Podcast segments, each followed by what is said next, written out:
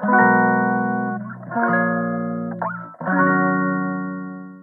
のラジオは当たり前の毎日をもっと楽しくをテーマに配信していくラジオです。こんにちはカナリアかなこです。人前で話すと顔が赤くなり手のひらは汗でぐっしょり。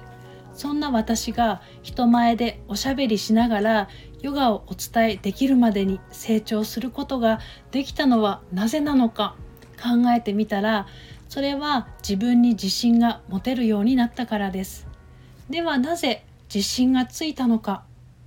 自信のつけ方には2つあると私は思います。1つ目は他人から褒めてもらって得る自信。2つ目は自分との約束を守ることで得られる自信。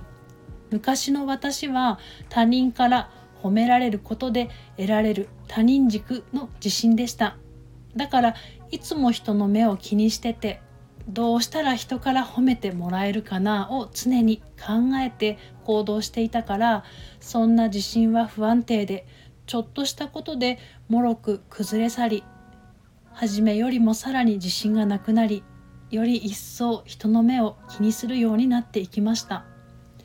そんな私がヨガを1日2分でも3分でもいいから毎日やるぞと自分との約束を守ることで積み重ねて得た自分軸の自信は私がヨガをやめなければどんどん自信はつくし安定してて自分と仲良くなる力もどんどん育っていきました。